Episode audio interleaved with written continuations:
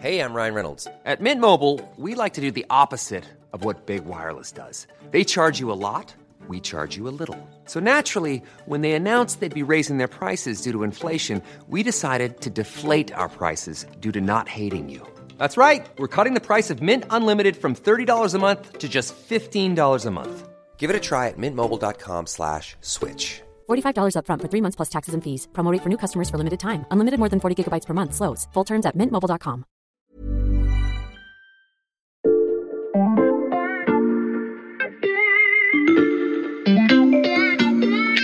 Salut, c'est Xavier Yvon. Nous sommes le jeudi 9 décembre 2021. Bienvenue dans La Loupe, le podcast quotidien de l'Express. Allez, venez, on va écouter l'info de plus près. Si vous avez écouté l'épisode précédent, vous savez qu'on s'est arrêté sur un chiffre impressionnant. À peine plus de 3% des habitants des pays les plus pauvres ont reçu au moins une dose de vaccin contre le Covid-19. Par comparaison, les pays les plus riches, eux, ont vacciné en moyenne plus de 60% de leur population. Vous savez aussi qu'Omicron a de grandes chances de ne pas être la dernière lettre grecque à faire brusquement irruption dans notre quotidien, et que tant que le monde entier n'est pas protégé du Covid, personne n'est vraiment à l'abri face aux variants actuels et futurs. La solution consiste donc à immuniser le plus vite possible toutes les populations, et pour ça, il y a trois mots que l'on entend régulièrement depuis plus d'un an maintenant. Faut-il lever les brevets sur les vaccins anti-Covid? Lever ses brevets, ça revient donc à obliger un labo à donner sa formule à tous ses concurrents. La position de la France sur la levée des brevets? Lever les brevets, euh, c'est une première étape. Il y a les pour, il y a les contre, on ne va pas prendre parti dans cet épisode, on va vous expliquer pourquoi, dans tous les cas, ça ne suffira pas. Épisode 2, derrière les brevets. Mon interlocuteur n'a pas varié, si je peux me permettre cette mauvaise blague. Euh, Valentin Ekirch, journaliste au service sciences et spécialiste de toutes les questions euh, touchant au Covid ici à l'Express. Salut Valentin. Salut Xavier. Le point de départ de notre réflexion dans cet épisode, c'est un constat. Les dons de doses de vaccins des pays les plus riches vers les pays en voie de développement ne suffiront pas. Oui, là-dessus on peut dire que la cible de l'OMS était de vacciner 10% de la population de chaque pays avant la fin du mois de septembre. Cet objectif, il n'a pas été atteint. On peut dire aussi que l'organisation et ses partenaires ont créé COVAX, qui doit permettre de distribuer des doses aux pays qui ont le moins euh, de revenus. Mais euh, aujourd'hui, on observe un énorme décalage entre les doses produites et les doses livrées. Les trois quarts des vaccins administrés ne l'ont été que dans 10 pays. L'Afrique n'en aurait reçu que 2%. À cela s'ajoute euh, l'arrivée de variants et puis euh, les campagnes de rappel euh, qui se succèdent dans les pays riches. Ça, ça montre bien qu'il faudra des dizaines de milliards de doses supplémentaires pour espérer sortir durablement de l'épidémie. Il faudra des dizaines de milliards de doses pour vacciner euh, toute la planète. C'est l'argument des défenseurs d'une levée des brevets, sujet qui revient donc sur la table.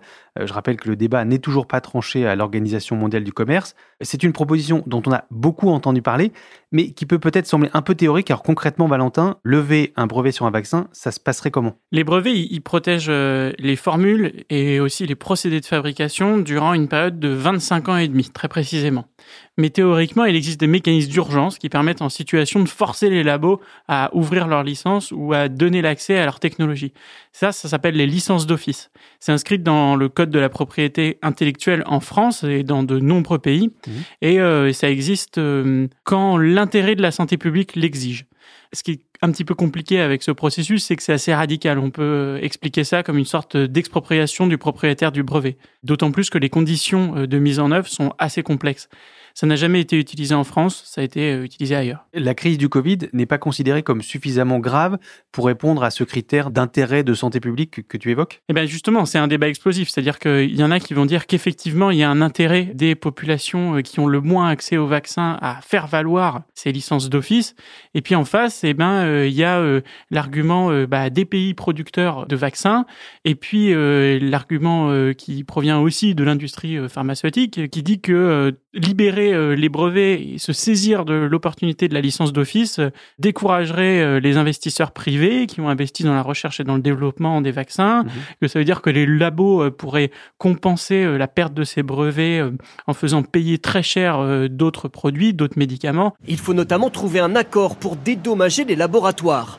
Faute de quoi, selon certains, les futures recherches, notamment contre les variants, seraient compromises. Et donc aujourd'hui, il y a une bataille un peu euh, de tranchées sur ces questions-là entre euh, la libération des brevets et de l'autre côté, les défenseurs de la propriété intellectuelle. Les laboratoires dont on parle euh, ne veulent pas céder l'intégralité de leur technologie, on, l'a bien compris. Est-ce que ça veut dire qu'aujourd'hui, ils sont les seuls à produire leurs vaccins Non, bien sûr. Euh, Pfizer, euh, BioNTech ou Moderna ne produisent pas eux-mêmes tous leurs vaccins. Ils le font, hein, certes. Et euh, d'ailleurs, l'un des arguments, c'est de dire, bah oui, nous, on est en capacité de produire massivement ces doses. Mais il existe, euh, outre les licences d'office, euh, ce qu'on appelle des licences volontaires. Ça, c'est-à-dire que euh, la firme cède une licence à euh, un producteur qui va euh, l'aider à augmenter ses capacités de production en échange euh, de euh, royalties en fait. Ça c'est ce qui a permis par exemple à Sanofi de produire les vaccins de Pfizer BioNTech et aussi aux pays en développement par exemple à l'Inde qui produit à travers le Serum Institute of India le vaccin d'AstraZeneca. Ces licences volontaires, est-ce qu'on peut dire que c'est une sorte de compromis entre pro et anti-brevet? C'est ça. Aujourd'hui, le travail qu'il y a euh, au sein euh, de l'OMC, et c'est ce que défend euh, la patronne de l'OMC, Ngozi Onkojo-Iweala, c'est ce qu'elle appelle une troisième voie, c'est-à-dire ne pas aller vers la voie radicale des licences d'office, mais plutôt essayer de trouver des compromis entre ces licences volontaires, passer euh, entre les pays, les producteurs de vaccins et les différentes institutions qui travaillent autour de cela, et en même temps, ça permettrait donc de d'augmenter les capacités de production, de produire plus de doses, de produire localement et que tout le monde y trouve son compte. Des licences d'office aux licences volontaires, retenez bien ce terme, car nous ne sommes qu'au début de la liste de tout ce qu'il faut entreprendre pour vacciner la planète.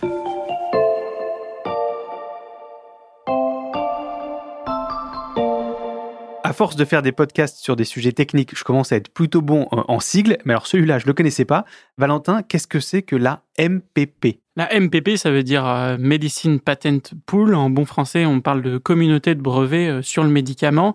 C'est une plateforme à but non lucratif qui a été créée euh, en 2010 par l'ONG Unitaid pour répondre au problème de l'accès aux médicaments contre le VIH.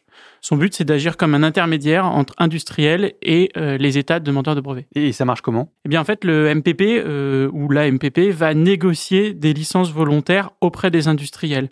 Elle va ensuite sous-licencier à des fabricants de génériques pour réduire le coût des médicaments. Pour les industriels, ça permet de ne pas remettre en cause la propriété intellectuelle euh, de Mhm. euh, la fabrication de ces produits. Ça permet d'éviter de passer par des licences obligatoires. Et en même temps, c'est un système vertueux puisque euh, en sous-licenciant à des fabricants de génériques, ce qu'on appelle des génériqueurs, ça va créer une mise en concurrence qui mécaniquement va faire baisser les prix parce qu'on va casser le monopole, on va augmenter euh, le nombre de producteurs et de vendeurs, et ben tout ça, Mm. ça crée un marché de l'offre et la demande qui fait baisser le prix. Ok, j'ai bien compris. En fait, c'est un système où tout le monde s'y retrouve. Euh, mais quel est le rapport avec le Covid-19 Bah, par rapport au Covid-19, c'est-à-dire que c'est un peu là que les choses peuvent se passer. Le MPP est au cœur notamment des discussions qu'il peut y avoir euh, au sein de l'Organisation mondiale du commerce. Et ça fonctionne déjà un petit peu. Il y a une bonne et une mauvaise nouvelle. La bonne, c'est que grâce au MPP, Pfizer et Merck vont sous-licencier la production euh, de pilules antivirales. C'est des sortes de médicaments qui seront euh, vendus sous la forme euh, un peu dégriffée ensuite par ces génériqueurs. Et ça, ça a un effet euh, direct euh, sur le prix des médicaments puisque euh, ça permettrait de diviser par euh, 10 euh, le prix de cette pilule. Cette pilule, elle est vendue aujourd'hui aux pays riches à environ euh, 600 à, à 700 euh, dollars et ils espèrent pouvoir baisser ce prix-là à environ 70 dollars. Pfizer et la communauté de brevets sur les médicaments sont parvenus à un accord. La pilule mise au point par le géant pharmaceutique américain sera accessible à un prix abordable pour lutter contre la pandémie. Ces pilules de Pfizer et Merck, on en a parlé dans, dans l'épisode précédent. Tu disais qu'il y avait une bonne et une mauvaise nouvelle. C'est quoi la mauvaise? Bah, la mauvaise, c'est que si ça fonctionne pour ces euh, pilules antivirales qui sont assez simples à fabriquer, euh, pour les vaccins, bah, c'est pas la même chose. Et pourquoi? Parce que les vaccins à ARN messager euh, que l'on connaît aujourd'hui, ils sont assez compliqués à, produire, mine de rien. C'est-à-dire qu'il faut être capable de produire euh, de l'ARN, euh, être capable de produire l'ADN qui va nous permettre d'arriver à l'ARN. Et puis, il faut réussir tout un tas d'étapes dans la production de ces vaccins. Par exemple, encapsuler euh, cet ARN. Ça, c'est un gros défi. Je glisse ici un petit rappel pour nos auditeurs qui auraient oublié la définition de l'encapsulage de l'ARN. Il est signé Stéphanie Benz, spécialiste santé à l'Express. C'est-à-dire la façon dont on va emballer ce petit code d'ARN messager pour qu'il arrive à pénétrer nos cellules et à aller euh, s'exprimer au bon endroit. Donc c'est l'enveloppe dans laquelle on met la lettre ARN. Exactement. Je referme l'armoire à archives et on reprend notre raisonnement. Les licences volontaires constituent donc euh, un espoir pour permettre aux pays en voie de développement de fabriquer sur place leur propre vaccin contre le Covid. Sauf que même si on arrive à les signer, il y a des obstacles à la production, Valentin. Oui, bien sûr. Un des principaux euh, arguments aujourd'hui avancés par les producteurs de vaccins, c'est que euh, même si on arrivait à monter les capacités de production dans les pays en, développement, eh bien, il y aurait des tensions, notamment sur les matières premières. On a bien vu ces derniers temps, il y avait des tensions rien que sur des poches en plastique qui permettent de transporter des solutions euh, d'ARN. Ce qui montre que si tout le monde se mettait à produire des vaccins, eh bien, il y aurait de ces tensions sur les matières premières qui seraient déjà encore plus importantes et ils n'auraient même pas forcément accès à ces matières premières. Le deuxième euh, problème, c'est la nécessité de trouver des sites de production qui sont adaptés à cette euh, production d'ARN. Ça demande des normes de sécurité, des euh, normes pharmaceutiques extrêmement élevées. L'ARN, euh, c'est un produit qui se crée euh, et qui se conserve à des températures extrêmement basses et ça, tous les génériqueurs ne sont pas en mesure de le faire. Donc ça, c'est encore un enjeu important. Et enfin, eh bien, c'est un petit peu la, combinaison de tout ça, c'est-à-dire qu'il faut avoir la maîtrise du savoir-faire de la production d'ARN. ça, c'est quelque chose qui ne s'apprend pas du jour au lendemain et qui nécessite des transferts de compétences, un savoir-faire particulier.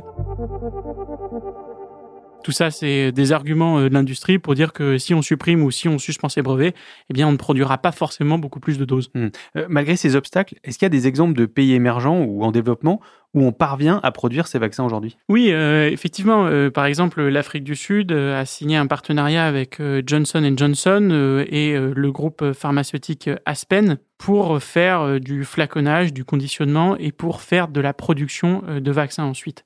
On a aussi euh, d'autres exemples. Par exemple, BioNTech a annoncé euh, récemment le lancement d'une usine de production de vaccins à ARN messager au Sénégal et au Rwanda. Là-dessus, c'est des capacités de production qui devront être euh, montées de toutes pièces et qui sont financées grâce à des accords passés entre Pfizer et les autorités locales pour euh, monter ces unités de production. Donc finalement, le transfert de connaissances est possible. Oui, bien sûr, il est possible ce transfert de connaissances. Mais aujourd'hui, euh, c'est l'industrie pharmaceutique qui dicte ces conditions euh, dans ces accords qui sont passés avec les pays en voie de développement. Donc, ce qui montre bien qu'il faut s'attaquer à la totalité du problème, c'est-à-dire faciliter l'accès des entreprises aux vaccins, réussir à plus ou moins casser le monopole des grands producteurs, parce qu'on a vu que ça ne suffisait pas forcément à aider les pays pauvres à avoir accès aux doses. Et puis, il faut réussir ce transfert de connaissances. On comprend mieux pourquoi le chantier euh, est loin de se limiter à la levée des brevets. Euh, je vous avais prévenu que ce n'était pas l'enjeu principal de la vaccination du monde. On dézoome encore un peu, direction l'Afrique du Sud.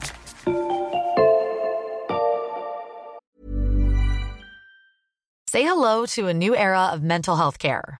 Cerebral is here to help you achieve your mental wellness goals with professional therapy and medication management support. 100% online. You'll experience the all new Cerebral Way, an innovative approach to mental wellness designed around you. You'll get a personalized treatment plan from a therapist, prescriber, or both in a safe and judgment free space. Your Cerebral therapist or prescriber will outline a customized plan with clear milestones along the way so you can get to feeling your best. With Cerebral, you're not alone in your mental health journey. We're here to empower you to live a fulfilling life. So take that first step towards a brighter future and sign up today at cerebral.com slash podcast and use code ACasts to get 15% off your first month. Offer only valid on monthly plans. Other exclusions may apply. Offer ends July 31st, 2024. See site for details.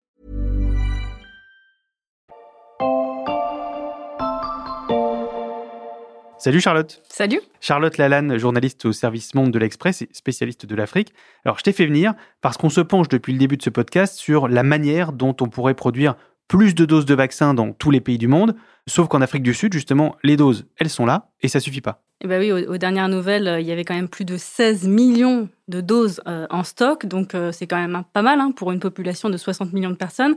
Mais seulement pour faire arriver ces doses jusqu'au bras des patients, là c'est une autre paire de manches, si je puis dire. les entrepôts sont tellement pleins aujourd'hui que le président Cyril Ramaphosa a même dû mettre le haut là et a demandé à Johnson Johnson et à Pfizer de ne plus livrer de vaccins jusqu'à nouvel ordre. Le paradoxe, c'est qu'il n'y a que un Sud-Africain sur quatre qui est immunisé aujourd'hui. Mais comment on explique que la vaccination patine à ce point en Afrique du Sud? Alors, il y a plusieurs explications. hein. D'abord, euh, parce que euh, mettre sur pied une campagne vaccinale avec euh, les contraintes de livraison, de conservation des différents vaccins, l'acheminement de ces vaccins sur tout le territoire, eh bien, ça demande énormément d'organisation. Et dans des pays où des systèmes de santé quand même restent fragiles, c'est encore plus compliqué. Le directeur des centres africains de contrôle et de prévention des maladies, il a utilisé il y a quelques semaines euh, une métaphore. Il dit en fait, euh, on nous demande de construire un paquebot et en même temps euh, de naviguer. Donc évidemment, c'est assez compliqué. Alors pour l'Afrique du Sud, ça reste quand même le pays le mieux vacciné du continent. C'est 25% de la population, on l'a dit, ce qui en fait n'est pas du tout catastrophique si l'on se souvient que euh, la campagne a réellement commencé en fait dans ce pays il y a seulement six mois. Or, euh, si tu regardes par exemple où en était la France six mois après le coup d'envoi euh, Hmm. de la première injection, eh bien, elle avait immunisé complètement 27% de sa population. Cela dit, c'est vrai qu'il y a des particularités hein, en Afrique du Sud. D'abord, il y a un scepticisme à l'égard des nouveaux traitements qui ne datent pas du tout d'hier. On l'a vu par exemple lors de la campagne euh, pour le traitement contre le VIH. Ensuite, il y a, comme dans d'autres pays pour le coup, euh, énormément d'infox qui circulent sur les réseaux sociaux. Et puis, enfin, le gros problème en Afrique du Sud, c'est l'accès en fait à ces vaccins. Parce qu'il suffit pas euh, de livrer des vaccins, euh, il faut les acheminer jusqu'aux personnes les moins mobiles et en l'occurrence les plus pauvres. Euh, C'est ça aussi l'apartheid vaccinal. Donc la campagne vaccinale met en lumière les inégalités profondes de la société sud-africaine. Et oui, et pour le comprendre, en fait, il suffit de regarder le profil des populations vaccinées. 50% des personnes qui ont reçu le vaccin sont couverts par une assurance médicale. C'est deux fois plus que les Sud-Africains qui n'ont pas de couverture médicale. Donc, on voit bien que euh, les plus pauvres se vaccinent moins. Et ça tient parfois à très peu de choses. Par exemple, le fait de pouvoir prendre un bus euh, ou un taxi pour aller jusqu'au centre de santé le plus proche, ou euh, tout simplement bah, de pouvoir libérer du temps sur sa journée de travail parce que euh, bah, la plupart des sites de vaccination fonctionnent du lundi au vendredi aux heures euh, homologuées. Donc, pour comprendre cette fracture vaccinale, un exemple en dit long, c'est la ville de Johannesburg. C'est quand même la plus grande ville du pays, et il se trouve que c'est aussi la moins vaccinée. Or, euh, sur les sept arrondissements de cette métropole, les deux plus vastes et les deux plus pauvres aussi, euh, qui contiennent notamment le célèbre euh, bidonville de Soweto, eh bien, ces deux quartiers-là, ce sont aussi ceux qui ont le moins de sites de vaccination par habitant. Donc, c'est un peu la double peine pour ces gens. Non seulement il y a moins de sites dans leur quartier, mais en plus, ils ont moins de possibilités de se déplacer. Ces difficultés à vacciner la, la population à grande échelle que tu décris malgré les doses, Charlotte, on les retrouve ailleurs sur le continent africain? Oui, l'Afrique du Sud, en fait, n'est pas du tout un, cas isolé. Je l'ai dit, c'est le pays le plus performant du, continent euh, aujourd'hui sur la vaccination. Ailleurs, énormément de pays euh, rament pour euh, des raisons parfois similaires, d'institutions faibles, de systèmes de santé très fragiles. C'est d'autant plus compliqué euh, que euh, les premières doses reçues étaient issues du programme euh, COVAX dont on a parlé et que beaucoup sont arrivés en Afrique du Sud, comme dans d'autres pays africains, assez proche de la date de péremption. Donc, euh, c'est engagé une course contre la montre. Et malheureusement, beaucoup de pays ont même dû mettre au bûcher des milliers de doses. Euh, Imagine-toi, le Malawi qui a incinéré 20 000 doses en juin, 60 000 doses au Sud-Soudan, et puis il y a d'autres exemples. Donc, euh, je te laisse imaginer le, le chemin de croix euh, pour vacciner dans des pays en conflit. Il y en a malheureusement pas mal sur le continent, euh, des territoires entiers qui échappent au contrôle de l'État, au Sahel par exemple. Tout ça, ça montre euh, à quel point finalement l'investissement dans les infrastructures, dans la gouvernance, eh bien, c'est pas un vain mot, c'est pas juste euh, une déclaration euh, qu'on fait dans les sommets, euh, comme on le voit très souvent dans les sommets sur le Sahel, par exemple. C'est une priorité, y compris pour les partenaires internationaux qui jusqu'ici ont assez peu investi sur ces champs-là, et euh, c'est une leçon peut-être à tirer pour les prochaines Hmm. pandémies. Des leçons à tirer pour euh, d'éventuelles futures pandémies, ça pourrait faire l'objet d'un épisode, voire d'une série d'épisodes de La Loupe. Et on n'hésitera pas à vous faire revenir, Charlotte et Valentin. Merci beaucoup à tous les deux. Merci. Merci. Charlotte, Lalanne et Valentin et Kirsch, je rappelle que vos articles sont à lire sur l'express.fr et que le premier mois d'abonnement est gratuit. Quant à vous, chers auditeurs, n'hésitez pas à nous donner votre avis sur nos podcasts. Vous pouvez le faire en nous écrivant à l'express.fr ou en nous laissant des commentaires sur vos plateformes d'écoute. Si ça vous plaît, pensez aussi à vous abonner pour ne rater aucun épisode. Celui-là a été fabriqué avec Louis Coutel, Margot Lanuzel et Lison Verrier. Retrouvez-nous demain pour passer un nouveau sujet à la loupe.